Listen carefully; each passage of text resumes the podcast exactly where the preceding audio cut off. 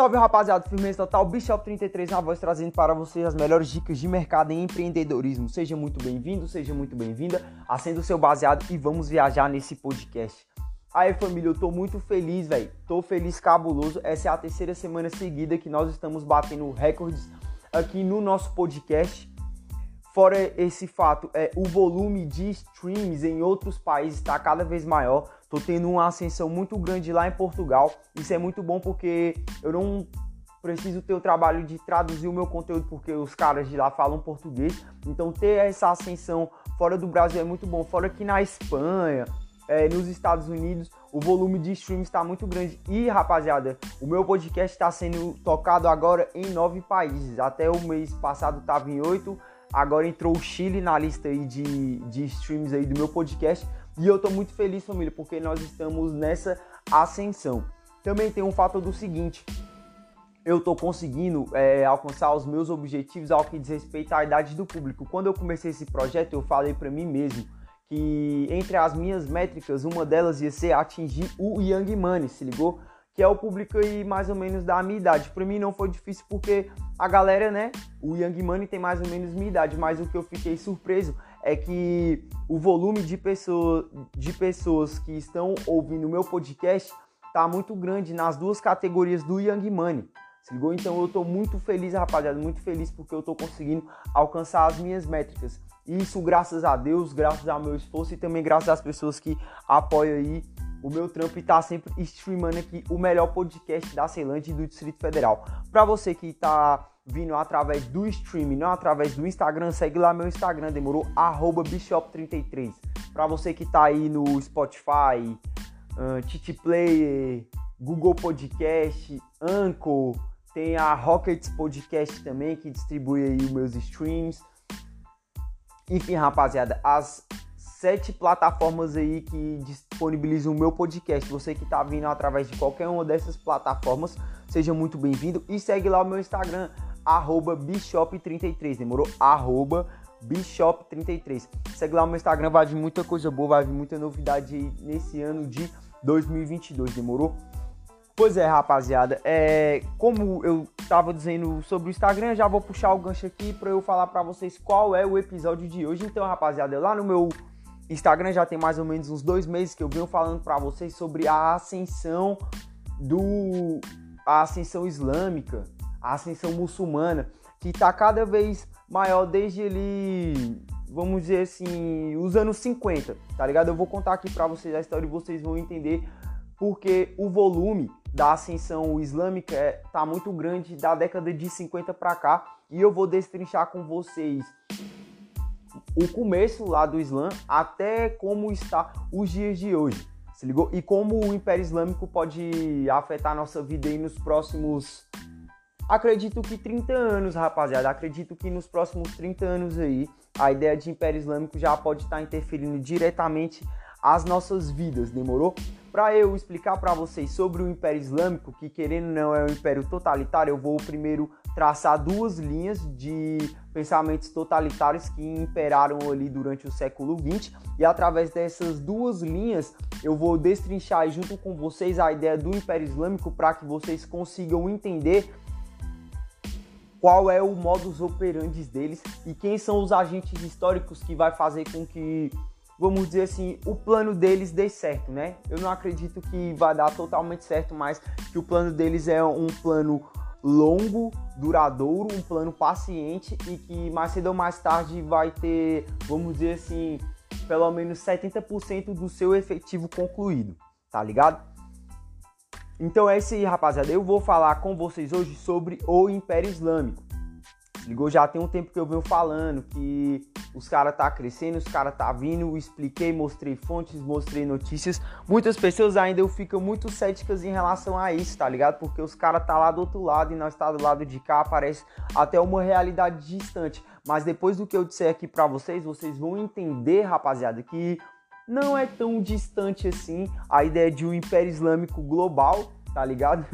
Dentro dos dias de hoje e que não é distante a imposição da, da ideologia, da religião e da vivência deles para qualquer outra religião, povo, nação que não sejam eles. Se ligou? Então vamos lá, rapaziada. Olha só. É, pra gente explicar o totalitarismo, igual eu falei, eu vou traçar duas linhas aqui de é, períodos ditatoriais que foram os mais importantes do século passado. Como a gente sabe, o século XX foi o século marcado pelas ditaduras, foi marcado por duas guerras, foi marcado por golpes de Estado, tirania, abuso de poder, se ligou? Nada democrático, nada bonitinho. E aí, dentro disso aí, rapaziada, eu vou trazer para vocês aqui o nazismo e o comunismo, porque foram as duas ditaduras mais próximas é, de nós mesmos, entendeu? Rolou século passado. Já a ideia do Império Islâmico já tem aí uns, acho que 4 mil anos, entendeu? Então vamos lá, rapaziada. Olha só. É, um, filósofo, um filósofo alemão, o North Heidegger, ele trouxe para dentro é, do, do Reich, lá do terceiro Reich alemão, é, a ideia de totalitarismo, ou seja, ele fez lá um livrinho de regras do totalitarismo nazista. É, para você, rapaziada, conseguir ter o apoio popular das pessoas, primeiro você tem que vir com algum apelo que faça com que as pessoas se sintam conectadas de alguma forma com aquilo que você está falando e que traga, para elas aquele espírito de participação e que faça com que a pessoa engaje e fique arraigada de ir atrás dos objetivos da sua linha de pensamento por mais que você seja uma pessoa distante a ela, entendeu? E nisso aí, rapaziada, eu acredito que os nazistas, eles foram muito cirúrgicos, tá ligado? Em trazer essa ideia de ancestralidade. Isso aí traz um conjunto muito forte de, vamos dizer assim, é, sensação de participação, entendeu? Da, daquela história ali e sensação de poder de mudança, tá ligado?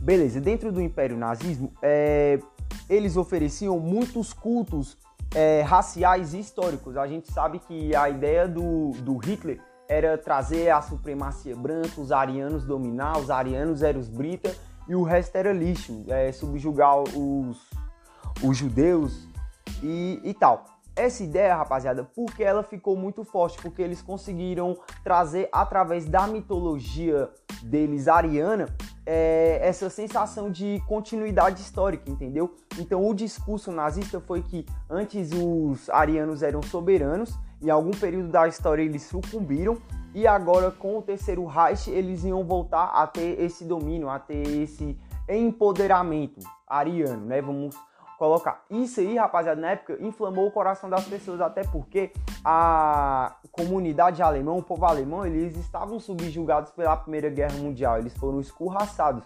entendeu? Foram humilhados pela Segunda Guerra Mundial. Então, o moral deles estava baixo. Mas quando o Hitler, né, quando os nazistas conseguiram reconectar é, aquele povo que foi humilhado e subjugado, que foi humilhado e subjugado, para aquela ideia de uma unidade com seus ancestrais que foram guerreiros, deuses, homens fortes e onipotentes que lá e arregaçava tudo e se empoderou muito a, o povo alemão, tá ligado? Dentre as estratégias que os nazistas usavam, também eles usavam a estratégia de despir as pessoas das consciências sociais em nome da causa. Então, por exemplo, rapaziada, é dentro aqui da, da sociedade em que eu vivo, eu sou marido de alguém, eu sou filho de alguém, se ligou? Eu sou meu próprio chefe, é, eu vou lá, gravo meu podcast, eu tenho a minha produtora, eu sou sócio de uma pessoa.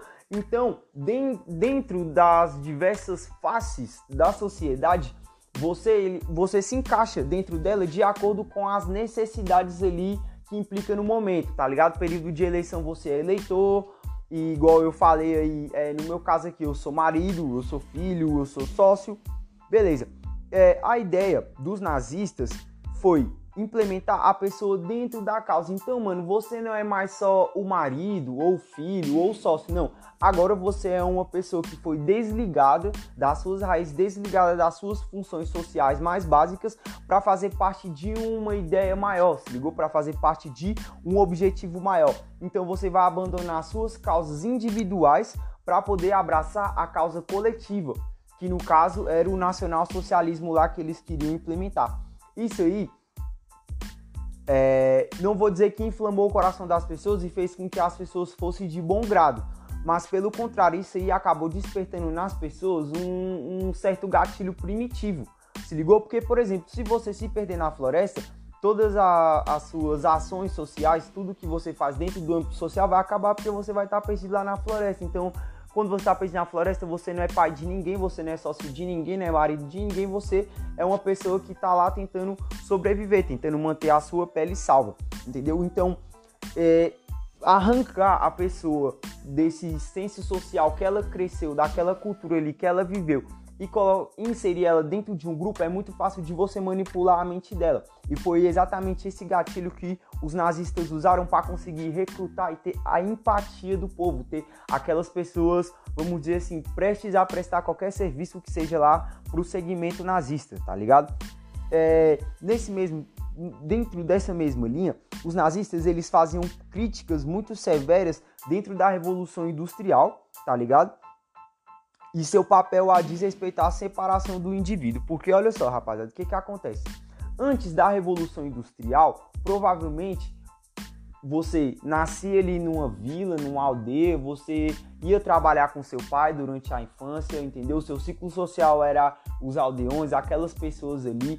Provavelmente você ia saber das notícias da região, porque era uma cidade pequena, todo mundo se conhece e tal. A partir do momento que veio a Revolução Industrial, as pessoas deixaram de participar dessa unidade coletiva ali que vivia naquele meio e começaram a virar átomos soltos dentro das cidades. O êxodo rural, é, saindo né, do interior lá para a parte urbana, que a gente aprende muito isso em História e Geografia, trouxe marcas muito severas disso, porque antes da Revolução Industrial você era uma pessoa vivente ali na sua comunidade e tal. Depois da Revolução Industrial, o geral migrou para a cidade e aí você, né, provavelmente ia trabalhar para uma indústria, então você ia ser só mais uma parte daquele mecanismo e ao que diz respeito à sua vida social, mano, você ia ser um átomo solto, entendeu? Você ia ser um cara vivendo ali num apartamento junto com um monte de outros estranhos entulhados é, vamos dizer assim, nas paredes de concreto e aço.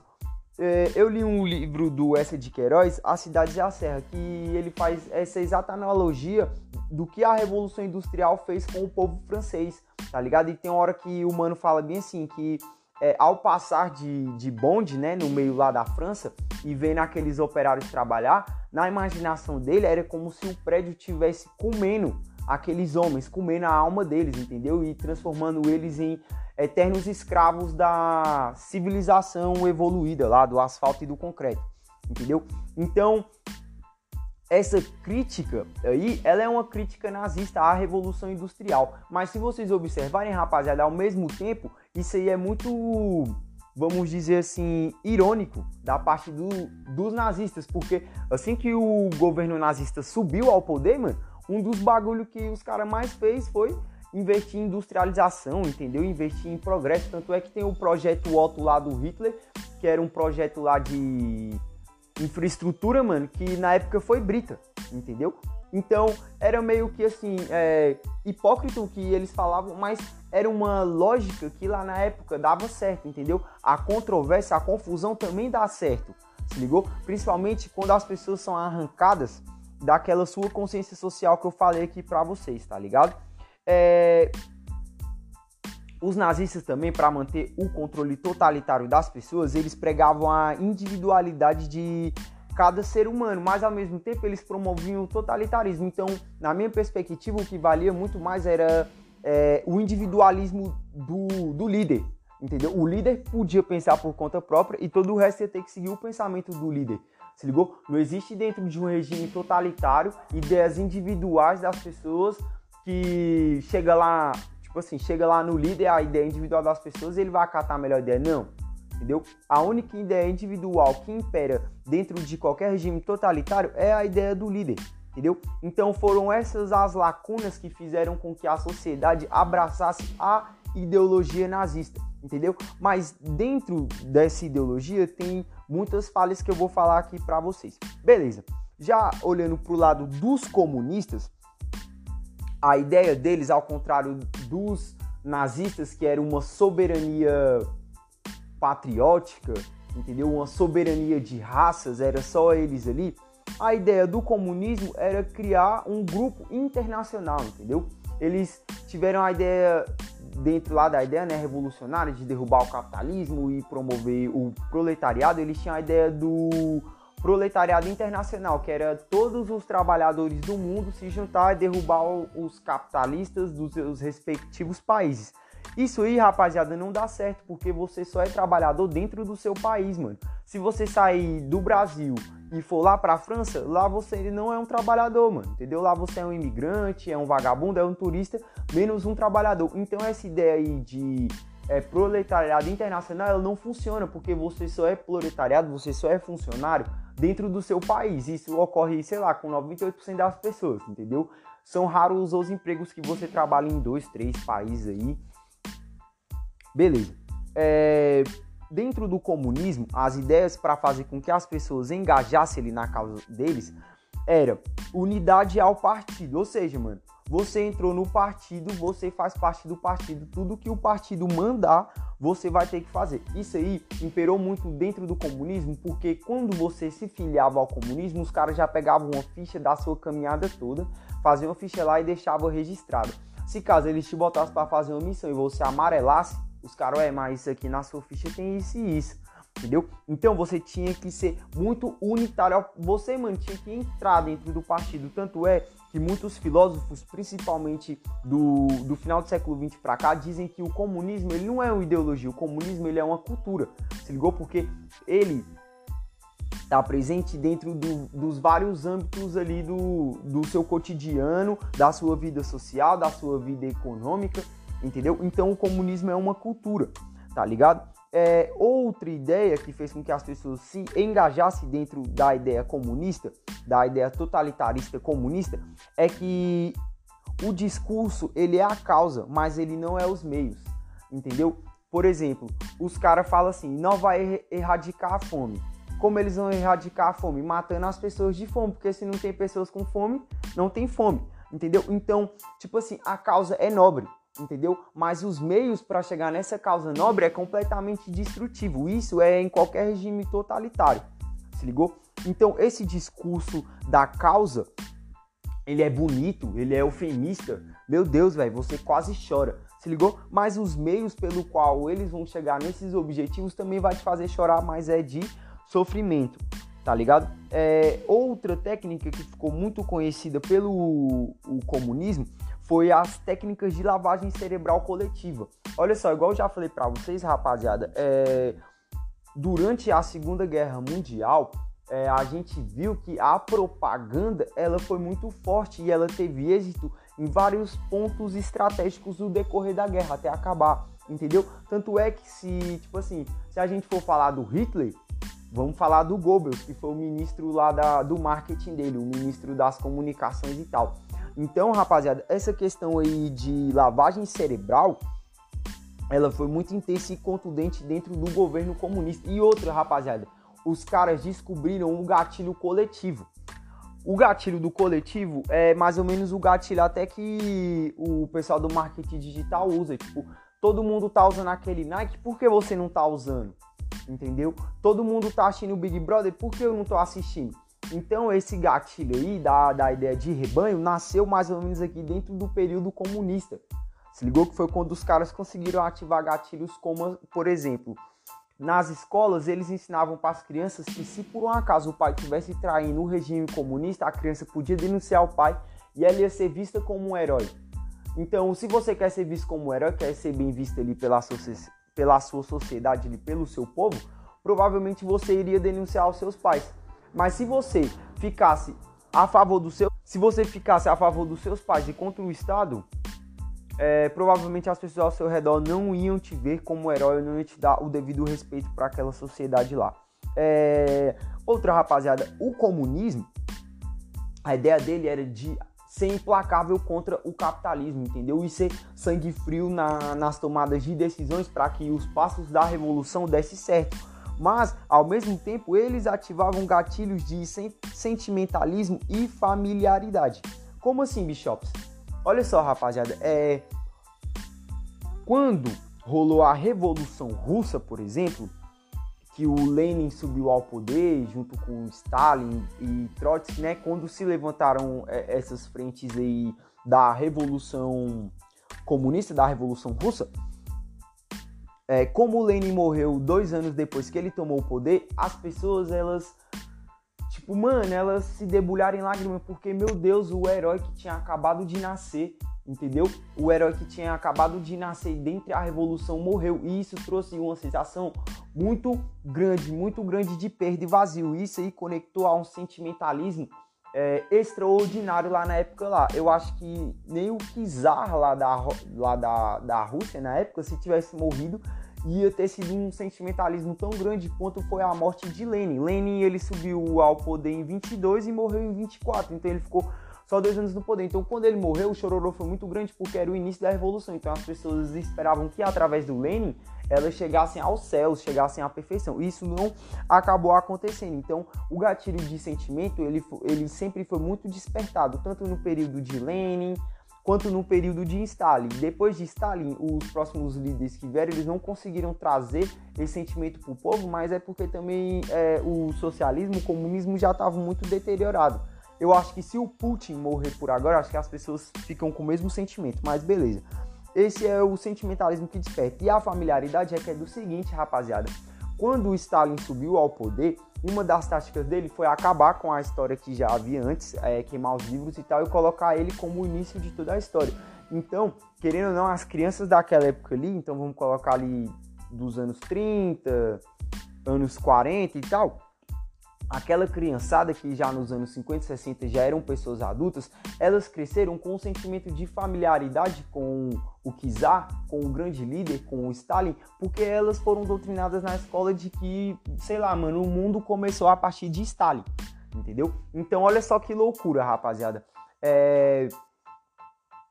A distorção, é... a queima da história, tipo, o apagar da história foi tão grande que gerou esse sentimento de que, meu Deus, todos os soviéticos vieram lá do saco dele, entendeu? É como se todos os soviéticos fossem filho dele. Então esse gatilho do comunismo também estendeu ainda mais os tentáculos. Eu acredito, rapaziada, que em questão de totalitarismo, o comunismo ele é mais forte que o nazismo, porque o nazismo ele para na raça, entendeu? Não tem como é, a ideia de uma supremacia racial se estender a outras raças, porque senão daqui a pouco, vamos dizer que hipoteticamente todos os países que o Hitler dominou ali na, na Europa, ele transformasse em, em uma raça nobre lá, né? Uma raça evoluída. Entendeu? Então, mano, ele ia sair dando título de raça nobre para todos os países, entendeu? Então, o nazismo ele se limita à questão racial. Agora, o comunismo não a questão do comunismo não é racial, a questão do comunismo é a guerra, a, a frente que ele levantou contra o capitalismo, que foi a melhor forma de se adquirir riqueza. Então, é, vamos dizer assim, essa é a grande defasagem para o comunismo. É, beleza, rapaziada. Outra tática dos comunistas para poder manter o, o seu império, para poder manter o seu controle sobre aquela determinada sociedade é a cultura comunista entendeu? Os comunistas, ao contrário das outras ideologias que apareceram no Ocidente, a única, eu falo assim, no Ocidente porque né, nasceu ali na Rússia, por mais que a Rússia tenha a maior parte né, do seu território lá pro Oriente, é, o que fomentou mesmo as ideias ali nos Montes Urais, do lado mais aqui ocidental mesmo. Então, beleza, né? A, é, porque o comunismo virou uma cultura. Porque a galera comunista, eles começaram a criar grupos de tudo, entendeu? Então, por exemplo, eu sou uma pessoa normal, lá na época dos comunistas lá, vamos dizer que eu sou um russo vivendo em 1923, lá, lá na, na, na União Soviética. Olha só, rapaziada. Então, eu ia de manhã trabalhar no jornal. Os papos que ia ter no jornal, papo comunista. Eu ia sair do rala e ia tomar uma gelada, um happy hour lá com meus parceiros. Qual ia ser o papo? Comunista. Quando eu chegasse em casa lá, que eu fosse jantar com a mulher e as crianças, provavelmente o assunto da mesa ia ser um assunto comunista. E isso dentro do, do, dos vários aspectos do cotidiano das pessoas, entendeu? Se, por exemplo, você for no mercado e a lata do milho está mais cara, isso é culpa do capitalismo, porque se o socialismo imperar de verdade, não, não vai ter mais essa injustiça da lata do milho tá tantos, entendeu? Então, é, a ideologia acabou se tornando cultura. E acho que de todas as ideologias do Ocidente, rapaziada, o comunismo foi a única que virou cultura. Entendeu? O capitalismo ele não, não é uma cultura, mano. O, cap, o capitalismo, o liberalismo é uma ideologia, feminismo, é... enfim, rapaziada, tudo isso são ideologias e não culturas, né? Beleza, teve a estratégia também de apagar a história, né? Stalin apagou a história, mano. Ele apagou a história. Se ligou? E reescreveu uma história lá de acordo com o que ele queria. Se ligou? A ideia do proletariado global, que eu já falei para vocês, que não dá certo. E tem os elementos psicológicos de medo. Se ligou? Eles colocavam é, a culpa da, das mazelas ali da União Soviética já quase no final ali dos anos 40, né? Tipo, já depois da guerra, eles falavam que a culpa era do capitalismo ainda. Então, é, os elementos psicológicos de medo, desespero, tá ligado? É, a ideia de que o inimigo estava fora entendeu? E que o líder, o Kizar no caso, ele estava lutando pelo bem do povo, mas ao mesmo tempo tinha um adversário lá fora muito forte, fazia com que a sociedade acabasse abraçando ele. Por mais que o líder te matasse de fome, mano, te matasse de fome, as pessoas iam continuar te apoiando porque elas acreditavam que o mal vinha de fora e outro, não tinha é, notícias e informações paralelas igual hoje a gente tem através da internet. Vou dar aqui um exemplo para vocês. Olha só, lá na China, depois que o Mao Tse-tung tomou o poder, ele veio com a ideia de o um grande passo para frente. O grande passo para frente foi um, um investimento chinês lá para que a China se desenvolvesse, virasse um país de respeito e se aquele tal. O grande passo para frente matou, se eu não me engano, 28 milhões de pessoas, matou 28 milhões de pessoas de fome. E uma ideia que, é, certa forma, promovia igualdade social, distribuição justa de alimento, acabou matando 20, mais de 20 milhões de pessoas só de fome, entendeu? Fora as rebeliões que tinha lá, as guerras civis internas, e tem muitos outros fatores que a gente acaba não sabendo porque é a China, rapaziada. Então eles querendo é muito fechado e principalmente para passar esse tipo de informação e externar esse tipo de informações. É, assim, o último gatilho né? Na verdade, um gatilho que todos os líderes totalitaristas usaram e que deu certo em todos, foi por isso que eu até coloquei entre os últimos é o gatilho da liberdade e o gatilho do primitivo que eu coloquei aqui. Vou explicar para vocês por quê. Olha só, rapaziada, todo regime totalitarista, ele te dá liberdade, entendeu? Mas a liberdade é de acordo com os parâmetros lá do líder, entendeu? Então é mais ou menos assim: você quer se livrar dos seus pais, beleza, eles vão te tirar da casa dos seus pais, mas aí agora você vai trabalhar lá pro partido nazista, por exemplo, e vai ter um chefe lá do partido nazista o tempo todo no seu cangote. Talvez a liberdade que você adquiriu dos seus pais foi pior do que se você tivesse continuado com eles. Entendeu? Então eles falam dessa liberdade, mas às vezes é, a liberdade que você estava vivendo antes deles era até melhor do que a que eles estão possivelmente te promovendo. Então esse elemento aí do gatilho da liberdade, mano, ele deu certo em todos os regimes, mano, todos os regimes totalitários, tá ligado? Muammar Gaddafi queria é, libertar o povo dele lá do, do antigo general e das guerras lá, entendeu? Mas quando ele subiu ao poder, mano, ele matava os inimigos por tudo e por nada. Qualquer um que curtisse a lombra, ele matava. Se ligou com Hitler foi a mesma coisa. Tinha que se livrar dos judeus que estavam levando o povo alemão à falência, né? E aí acabou que ele se livrou dos judeus, mas aí o resto do planeta ficou contra eles na, na Segunda Grande Guerra, tá ligado? Com Stalin a mesma coisa é, ele insistia em cortar o, o, ele insistia em manter o plano dele lá de reestruturação agrária lá, em mudar, é, fazer reformas agrárias lá, e deu errado, deu super errado, ele colocou um idiota lá como cientista também, e deu mais errado ainda. O mano era tão idiota que ele falava que é, para você, para o milho crescer, você tinha que explicar para o milho a ideia socialista, entendeu, mano? Você tinha que plantar o um milho todo dia ir lá e ler um livro socialista pro pé de milho. Eu tô falando sério, rapaziada. Tinha um mano que fazia isso. Então, olha só que absurdo. É, o povo se livrou, né, entre aspas, do, do capitalismo malvado, mas eles sucumbiram lá à fome do, do comunismo, entendeu? Do, do socialismo lá deles. Então, esse gatilho aí da liberdade, ele é, assim, acho que um dos pilares mais importantes para a promoção de qualquer tipo de totalitarismo. E tem o gatilho da, do primitivo. O gatilho do primitivo é do seguinte, olha só, rapaziada. Todo ser humano na história, ele quer se encaixar dentro, dentro da sociedade, entendeu? Lá na época lá dos homens das cavernas lá, é, eles queriam estar em unidade até nos dias de hoje, entendeu?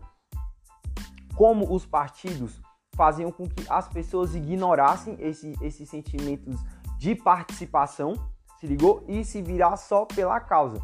Igual eu falei para vocês, quando você está perdido numa floresta, os seus papéis sociais acabam, se ligou? E é mais ou menos essa estratégia que os regimes totalitários usam para que as pessoas é, se agarrem lá na nova ordem deles e esqueçam tudo que ficou para trás. Então, como é que eles fazem? É, tem um período ali antes de tomar o poder que eles amaciam as pessoas. Aí tem um período que eles estão quase tomando o poder, que eles mantêm um discurso de que vai ser bom, vai ser isso e aquilo. É claro, né? Também quem, quem vai falar, mano, eu vou tomar o poder e vou foder tudo. Ninguém vai falar. Assim que eles tomam o poder, eles vêm com reformas radicais que faz com que o medo faça com que você abandone é, toda a sua identidade social se ligou? E ao mesmo tempo que eles injetam esse medo, eles já injetam uma solução. E você vai querer entrar nessa solução. E aí, é, o que, que acaba acontecendo? Eles jogam para você todas as ideias ali do partido, da ideologia deles, e faz com que você ande dentro do caminho ali que eles querem. Entendeu? E aí você vai se associar e vai se dedicar a essa nova ordem que eles é, propuseram aí para você. Se ligou? Então o gatilho do primitivo é tirar você dentro daquele seu antigo hábito, daquele seu antigo convívio social, te jogar numa floresta de medos e incertezas e logo em seguida te dar uma solução, que no caso é se filiar a eles. Entendeu? Mas, dentre todas essas características que eu falei, os dois tipos de totalitarismos que foram os maiores, os mais significativos do século XX, os dois têm falha.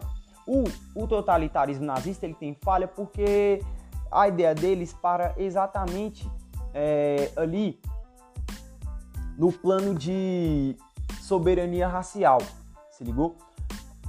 Se você tem uma ideia de soberania racial, à medida que você for derrubando as outras raças, você vai ter que subjugar elas e não agregar elas, entendeu? Então, querendo ou não, isso aí vai, vai virar uma revolução e pode causar grandes problemas para vocês. Então, o grande problema do nazismo era a raça, entendeu? E o grande problema do comunismo era a unidade global que eles queriam criar, mano, e que é impossível de criar, que no caso é um proletariado internacional, tá ligado? E, e também tem outros fatores, mas os mais importantes é esse, da parte nazista é a racial e da parte comunista, no caso, é essa guerra contra o capitalismo. É igual eu falei, mano, é impossível você criar um proletariado é, internacional, mano. Se ligou? A pessoa só é funcionário no país dela. Então não dá pra formar uma unidade é, internacional. Então, rapaziada, dentro desses todos esses aspectos, todos esses gatilhos aí de domínio social e dentre essas duas falhas aí que eu citei para vocês, já dá para ver que esses dois regimes totalitários mais cedo ou mais tarde ia cair. E foi o que acabou acontecendo. Lógico que não foi exatamente pelo que eu descrevi aqui, mas o que eu descrevi aqui é acho que o segundo pilar, tá ligado? Pra queda deles.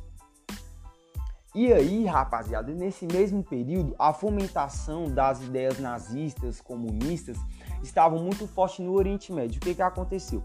No, no final do, do século XIX para o começo do século XX, é, a, os livros, as obras europeias começaram a ser exportadas em massa para o Oriente Médio, tá ligado? Então, todas essas ideias aí de ismos, né? Comunismo, nazismo, todas essas ideias de ismo, elas migraram muito fortemente para o Oriente Médio, entendeu? É, e a rapaziada lá do Oriente Médio, por não estar tá participando da guerra e por estar tá recebendo é, é, esse tanto de informação condensada, esse tanto de informação densa, acabou que eles viram essa, essa metamorfose aí das ideologias, vamos dizer assim, de camarote. Se ligou? Isso aí ajudou na promoção do totalitarismo islâmico. Mas beleza.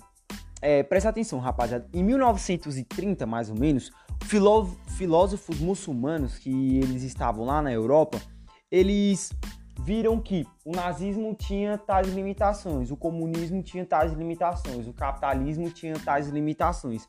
Todo, todos esses ismos, todas essas ideias, todas essas fomentações tinham alguma limitação, tá ligado? E eles viram que o islamismo não tinha nenhuma limitação. Eu vou explicar isso para vocês por quê. Olha só, rapaziada, dentro do islamismo, as regras islâmicas, elas controlam tanto a economia quanto a cultura, quanto é, o seu o seu a sua vida cotidiana. Então, em todos os aspectos da sua vida, para quem nasce sob é, as ideias islâmicas, para quem é muçulmano, o islamismo ele tem uma resposta para tudo que você for fazer na sua vida no período em que você estiver aqui na Terra. Então, vamos lá, rapaziada. Economicamente falando, é, a ideia deles de economia era de propriedade privada, mas tinham tantos mecanismos de controle é, estatal e religioso que acabava que as regras do comércio, elas, por mais que fosse é, iniciativa privada, mas a forma com que o jogo rolava era muito mais uma ideia estatal comunista. Se ligou? Os caras eles não eram contra é, você ter o seu próprio negócio, mas eram tantas regras, tantas regras, tantas regras que a iniciativa era privada, mas o organismo ali, o modus operandi de como funcionava essa iniciativa privada era completamente estatal ou religiosa, e até mais religiosa do que estatal. Então a parte econômica deles já é ditado, já tem uma regra, não é um livre mercado igual é, do lado de cá, por exemplo, a ideia, né? Beleza. Culturalmente falando, rapaziada, olha só a cultura e a religião elas se arraigam em uma coisa só, elas são uma unidade só dentro do Império Islâmico. Por quê? Porque eles, é, eles conseguiram criar, através da narrativa islâmica, através da narrativa de Maomé, é, essas duas pilastras entre cultura e religião, entendeu? A religião, ela de certa forma vai ditar a cultura do povo, entendeu? E não vai ter é, esse mesmo vamos dizer assim, esse mesmo poder a religião em relação à cultura. Não, a cultura em relação à religião, entendeu? É... Quando Maomé ele veio, ele veio para. Quando Maomé nasceu e ele começou a profetizar, ele foi o único profeta da história a ter toda a sua vida escrita, entendeu? E ele trouxe com ele um livro de regras chamado Hábitos, que tem mais de 40 mil versículos, entendeu? Tem mais de 40 mil regras para as pessoas seguir, entendeu? Esse é o livro de regras de Maomé. Então, para quem se torna islâmico, para quem se converte ao islamismo, para quem vira muçulmano, o que que acaba acontecendo, rapaziada? Não, pra, é isso, para quem se converte ao islamismo, você tem regras tanto de comércio, cultura, religião, quanto regras da sua vida cotidiana. Então lá eles têm o jeito certo de comer, o jeito certo de vestir, entendeu? É, o jeito certo de sentar, quantas vezes orar, como se portar lá dentro lá das taricas, né, que é a igreja deles. Então, olha só essa vantagem do Império Islâmico em relação ao nazismo e ao comunismo, porque por mais que eles impusessem essas regras e os nazistas e os comunistas de uma vida social lá da qual eles quisessem, eles tinham o Estado, o Estado em si, os agentes do Estado, no caso a polícia, espionagem, é, capitães generais, militares de, de forma geral, tinham que estar de olho nas pessoas. Tanto é, rapaziada, que a maior referência de espionagem da história é, é, lá da parte da União Soviética, é da parte dos comunistas, entendeu? O Império Islâmico ele não precisou disso, ele não precisou colocar policiais espionando as pessoas mas através da imposição das regras de tudo que você for fazer tem uma regra para fazer, acaba que é, a ideia islâmica, o totalitarismo islâmico, ele entre na sua vida, mano, indiretamente, não, diretamente falando, se ligou? Mas com sutilezas, tá ligado? Tem a forma certa de sentar, a forma certa de conversar, todas essas regras aí. Então, é, essa questão aqui, ela é muito mais forte falo a questão é, do totalitarismo, do controle da vida do ser humano individual. É muito mais forte dentro do islamismo do que dentro do nazismo e do comunismo, porque as próprias pessoas, seus próprios parentes vão te policiar. Entendeu? É isso, os seus próprios parentes vão te policiar. É igual eu falei o nome, o nome do livro de regra deles aqui é Habitats, né?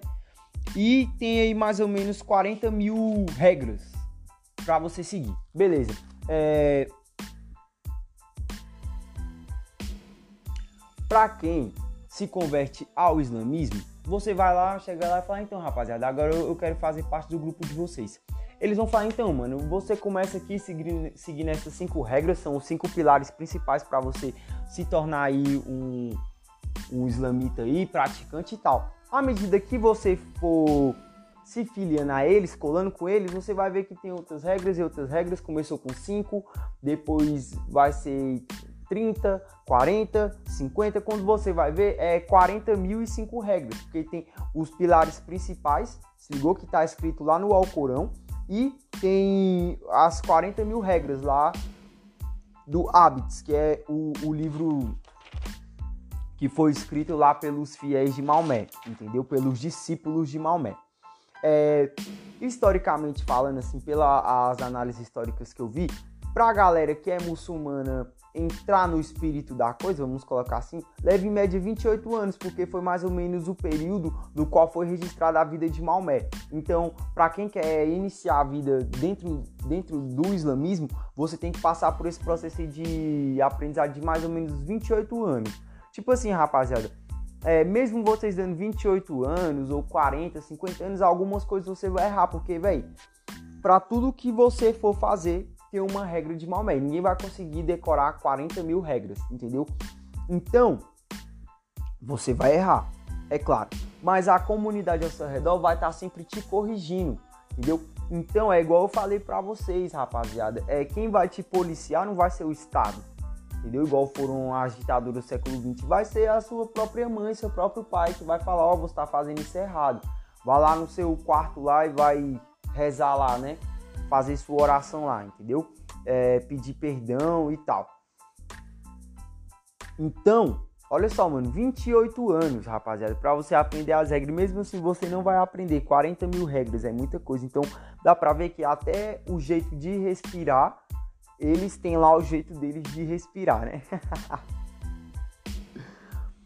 é, ao contrário também do, dos movimentos é, totalitários do século XX, os movimentos ditatoriais do século XX, o islamismo ele não tem muita propaganda, tá ligado? Ele não tem muita propaganda, porque para os líderes, os, os ditadores é, se levantarem lá no, no século XX, até antes, precisa-se de uma propaganda, tá ligado, rapaziada? Precisa-se de uma promoção das ideias, se ligou? O nazismo, ele não surgiu do nada, entendeu? O comunismo, liberalismo, nem iluminismo, esoterismo, nenhuma dessas ideias, elas surgiram do nada, elas apareceram, teve um período de, vamos dizer assim, maturação, a ideia ficou mais forte, em algum momento ela foi propagada, mano se ligou? Em algum momento ela foi propaganda, propagada. O islamismo, ele não tem essa necessidade de propaganda, porque o islamismo ele é igual uma ameba, tá ligado, mano? Se ele tiver do lado de outra ameba, ele vai engolir ela. Se ligou? É, não tem essa de você querer promover a sua ideia mostrando que a do outro é inferior. Não, a ideia do islamismo é acabar com qualquer ideia que não seja islâmica.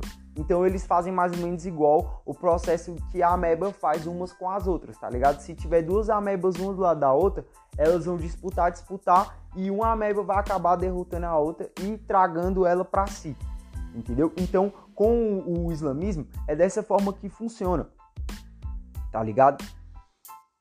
Nisso aí, criando essa ideia de que você tem que acabar com as outras ideias ou com as outras religiões com os outros costumes e culturas, tá ligado? É, não dá para você ser um islâmico sem destruir outras culturas e não dá para você eu falo um islâmico um cara que nasceu muçulmano lá e cresceu daquilo, entendeu? Se ele for para outro país, ele vai ele vai tentar destruir é, a cultura, o, o, estado, seja lá qual for. Tanto é que eu vou até falar aqui para vocês um, um bagulho muito cabuloso em relação a isso aí, mas Beleza, não dá para você ser um islâmico sem destruir as outras culturas, tá ligado? Sem destruir as outras religiões ao seu redor. Se você nasceu lá, essa vai ser sua missão. E se você não nasceu lá no meio dos caras, mas quer colar com os caras, mano, tudo que você conhece de costume, de cultura, de tudo, mano, você pode esquecer. Você pode esquecer. Ó, por exemplo, rapaziada, o judaísmo e o cristianismo, ele é universal, mas a cultura de ambos, ou ele é universal. A ideia, a ideia tanto do, do cristianismo e do judaísmo é universal. Se você quiser participar do bagulho, você vai participar. Mas os costumes e a cultura está diretamente ligado a cada região do qual a pessoa nasceu, entendeu? Ó, por exemplo, eu sou brasileiro e sou cristão, entendeu? É, eu sou cristão e eu acredito no cristianismo igual o mano que nasceu lá na Espanha. Mas a, os meus hábitos e a minha cultura é diferente do mano que nasceu na Espanha. Mas para mim e para ele, Jesus é o Senhor e Salvador e, e ele vai voltar um dia, se ligou? Para os judeus é a mesma coisa. Você pode pegar um judeu alemão e um judeu canadense. Para eles a ideia de judaísmo é a mesma, entendeu? Mas eles têm culturas, eles têm ideias, vivências, é, a, até o jeito de agir é diferente, tá ligado? Então, com o Islã, rapaziada, com o islamismo, não tem essa aí de é, você é um, um islamita, sei lá, da África lá, lá do Egito, e eu sou aqui um, um islamita aqui de, do Afeganistão, entendeu? É, a gente acredita na mesma coisa, a gente acredita que se morrer por Maomé, a gente vai chegar na Terra Prometida e ter as 10 mil mulheres, mas é, aqui na África a gente come isso e no Oriente Médio vocês comem aquilo. Não, rapaziada, não, não tem isso, não tem isso, entendeu? O islamismo ele dissolve qualquer ideia de singularidade cultural, entendeu? Não existe essa de outras culturas. Beleza. Dentro desse movimento aí de, de, vamos dizer assim, de sucumbir à religião, à cultura, seja lá o que for, é, eles, eles não toleram outras religiões que não seja a religião deles, eles não acreditam em outras palavras que não sejam as palavras que Maomé profetizou ali para aquele povo durante a sua vida e as palavras dele, dele que se perpetuaram até os dias de hoje. Tanto é que eu vi uma, uma reportagem especial, rapaziada, lá em 2018. Lá em 2018. Eu não lembro onde eu vi, velho. Se pá foi no Twitter, mano. Se pá foi no Twitter, por incrível que pareça, mas talvez foi no Twitter em que, olha só o que estava acontecendo, os imigrantes que foram lá para a França e conseguiram ficar lá, eles estavam construindo as taricas em frente às igrejas católicas, entendeu? E aí, o que que estava acontecendo? Quando eles chegaram lá, eles faziam o culto deles em determinada hora. Quando eles descobriram o horário que a igreja católica fazia as missas, eles começaram a fazer o culto deles na hora da missa. Se ligou? E enquanto estava rolando a missa, eles faziam muito barulho, curtiam a lombra. E a, é, chegou a acontecer lá na França a questão da polícia ter que intervir nisso aí. Porque o, a, a, o, a, os muçulmanos, né, a galera islâmica, além de eles estarem atrapalhando o, a celebração católica, eles estavam querendo oprimir os católicos já. Então, quando os católicos saíam da missa, os caras agiam com violência, queria quebrar os católicos, muitos deles acabavam invadindo e roubando a igreja, porque a gente sabe que a igreja católica tem muitos bens e principalmente na França, mano, entendeu? A igreja é feita de ouro, então tava acontecendo isso aí. Então, para eles, mano, não tem essa de outro Deus, outra cultura, entendeu? É, com todas essas características e com esse palco montado, é, não ficou difícil é, da cultura islâmica, entendeu? Dominar todas as ações humanas, entendeu? Todas as ações humanas têm um parâmetro da, da, da regra lá dos caras lá, então não ficou difícil. É... E ao contrário do nazismo e do comunismo, o islamismo ele consegue ser global, ele consegue ser global, porque para pro, os islamitas lá, para eles, não importa, mano, se você é preto, se você é branco, se você é verde com bolinhas, entendeu? E para eles também não importa, mano, e ainda mais agora, né? Mas eu falo assim, lá, lá pro período lá, né? Da fomentação de todas essas ideias. Não importa se você é rico ou se você é pobre. O que importa é você aceitar é, a palavra de Maomé, ler o Alcorão, é, seguir lá o, o entendeu? É, tá nas taricas, participando da vida religiosa, entendeu? E fazer o que for necessário para que a unidade islâmica seja alcançada, entendeu? Que você receba a sua recompensa quando você morrer, que você for lá pro céu islamita, encontrar Maomé e ter lá, acho que é as suas 10 mil mulheres, entendeu? Depois que você passar pelo jihad aqui na Terra, né? Então, é, a gente vai vendo que todos os aspectos que eles conseguem dominar faz com que a ideia de totalitarismo de império islâmico fique cada vez mais forte com o passar das décadas. Ó, oh, rapaziada, é só para vocês entenderem um pouco o panorama, é, aqui eu tô falando mais ou menos já no século 20 e tal, se ligou? Mas é, o Império Islâmico, entendeu? Ele começou quando Maomé começou a profetizar os bagulhos, se ligou? Então, beleza. É, lá na década de 30 e 40, igual eu falei para vocês, os muçulmanos eles, como eles viram é, a eclosão dessas ideias totalitárias, das ideias ideológicas, né? De todas essas ideologias, eles viram de camarote, mano. Eles viram de camarote sentado comendo pipoca, porque houve uma grande um grande escoamento de livros da Europa lá por Oriente Médio, muito livro, mano ali no começo do século XX acabou indo para a Europa, então os grandes pensadores lá da, do Oriente Médio lá, essa galera islâmica, eles tiveram contato com a ideologia europeia, com a literatura europeia, entendeu? E não só isso, eles não têm, eles não têm preconceito, entendeu? Com com leitura, com literatura, entendeu? Eles não, pelo contrário, a galera lá do Oriente Médio, eles gostam de absorver a cultura e a ideologia de, de outras nações, não para aprender e ser o aprendiz bonitinho, não. Eles querem aprender para descobrir o ponto fraco e conseguir derrotar eles. Tanto é que a galera lá, os muçulmanos que começaram a estudar as ideias totalitárias no final do século XIX e no começo do século XX, eles fomentaram muitas ideias que se refletiram lá nos anos 70, 80, até nos anos 50. Foi ali o período pós-guerra, né? A década pós-guerra. É... Um grande problema que o islamismo tem, por mais que eu apontei aqui para vocês esses diversos mecanismos que eles têm de controle, um grande problema é que, tipo assim, rapaziada, o Alcorão, ele é um livro de código civil, entendeu? Lá tem as regras básicas do Alcorão. Ele é um livro de código civil, se ligou? E o Habits é um livro de código cotidiano, né?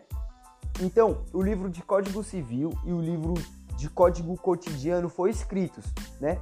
Mas, dentro disso aí, Maomé ele não passa nenhuma visão de um livro ou de um código político, entendeu? Isso aí, rapaziada, abre brecha para as ditaduras, para os golpes, para as revoluções, para as rebeliões, entendeu? A gente observa que a galera lá do Oriente Médio, eles vivem se matando, eles vivem guerreando, entendeu? Dentro desse aspecto de não ter um código político, e principalmente depois da morte de Maomé, que foi o que rachou o Império Islâmico, dentro de si apareceu dois grupos, rapaziadas, rapaziada, que é os xiitas e os sunitas, entendeu?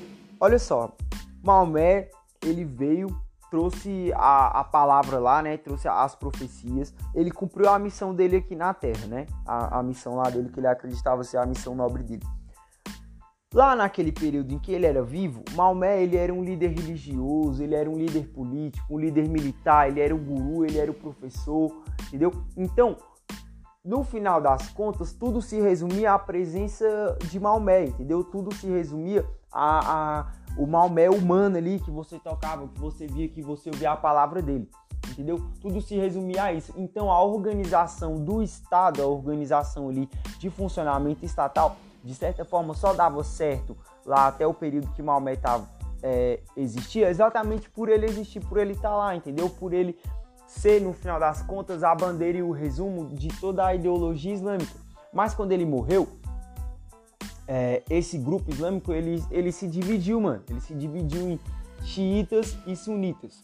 Olha só, os xiitas eles queriam que a profecia seguisse, então que outra pessoa assumisse lá o cargo de Maomé e desse continuidade, rapaziada, às ideias de, de que ele implementou. Mas os sunitas, eles acreditavam que não, mano. Depois que Maomé morreu, não precisa mais de outra humano dando continuidade. Não, o cara morreu, vamos eternizar as palavras dele e agora nós vai criar aqui um novo estado. Então isso rachou muito o Império Islâmico. Tanto é que se a gente observar as guerras que tá rolando lá no Oriente Médio, se vocês observarem da década de 80 para cá, rapaziada, as guerras no Oriente Médio é muito mais entre xiitas e sunitas do que deles com o resto do mundo.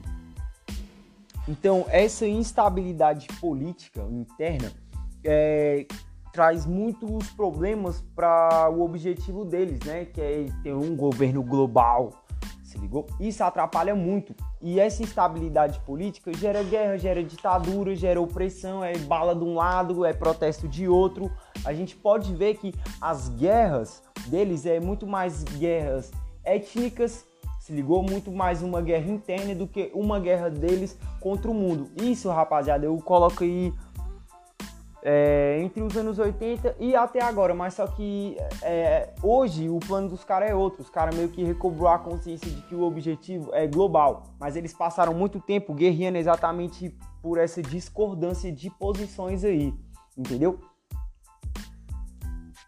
nisso aí, como nunca teve assim uma regra política, eles acabaram acreditando que a soberania de determinado estado, de determinado governo, só iria servir, mano, até o momento que existisse. Então isso aí abre muita brecha, mano, para golpes atrás de golpes.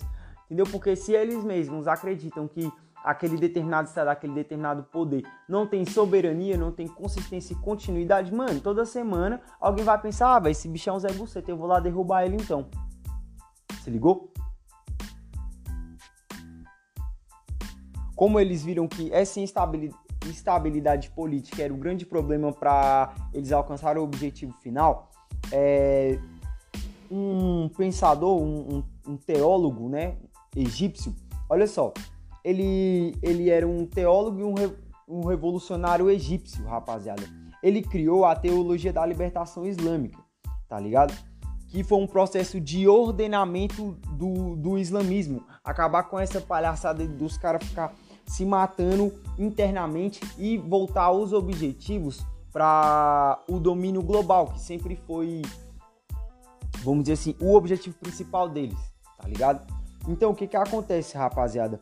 Ele criou lá, lá na metade do século XX a fraternidade islâmica, que trazia essa ideia unitária de que o islamismo tinha que se juntar de novo, porque a ideia deles é implementar o islamismo, tá ligado? Não importa onde eles estejam, tá ligado? E aí, dentro disso, o que, que eles fizeram? Eles, ó, rapaziada, então, existe o livro do povo. O livro do povo, para eles, é qualquer escritura antiga que conte uma história de começo da humanidade, entendeu? Então, a Bíblia para eles é um livro do povo, o Alcorão para eles é o livro do povo, qualquer livro, rapaziada, que descreva a história da humanidade para eles é o livro do povo. O que que eles fizeram? Dentro lá deles, eles fizeram uma campanha de propaganda que o livro do povo, rapaziada, certo é o Alcorão, entendeu? E os outros livros do povo é o livro errado. Então, qualquer outro livro que você leia que não for o Alcorão é fake news, entendeu? Eles chegavam com a ideia assim, então, rapaziada, o nosso livro é mais ou menos o que está escrito no livro de vocês, mas o nosso foi o que não foi editado e o seu é cheio de edição aí, entendeu? É mais ou menos assim a ideia deles. E isso trouxe uma ideia de unidade muito grande, fortaleceu muito o movimento deles, entendeu? É dentro desse esforço unitário que eles começaram a construir começou a dar certo, eles viram, rapaziada, que tipo assim, é, depois de juntar o povo, tinha que colocar um objetivo para as pessoas, porque senão elas iam voltar àquelas velhas discussões que não traz nada de bom para eles. Então, é, eles fortificaram cada vez mais a ideia da jihad. A jihad, rapaziada, é o seu esforço de se santificar, de cumprir o propósito islâmico aqui na Terra, entendeu? Todos os islâmicos que vivem em, um país islâmico, é, ele é obrigado, mano, a derrubar o governo e chegar na sua jihad, entendeu? Então, para eles agora o que que vale? É derrubar qualquer governo, qualquer ideia, qualquer tudo que seja contra o Alcorão, contra o islamismo e implementar a ideia deles para que eles consigam chegar na jihad deles. Essas ideias elas se explodiram e eclodiram muito rápido no Oriente Médio entre os anos 50 e 60. Isso aí mudou a história de como o Império Islâmico tem se movimentado de agora em diante. Quer saber como o Império Islâmico pode dominar o planeta? Fique conosco e acompanhe a parte 2, rapaziada.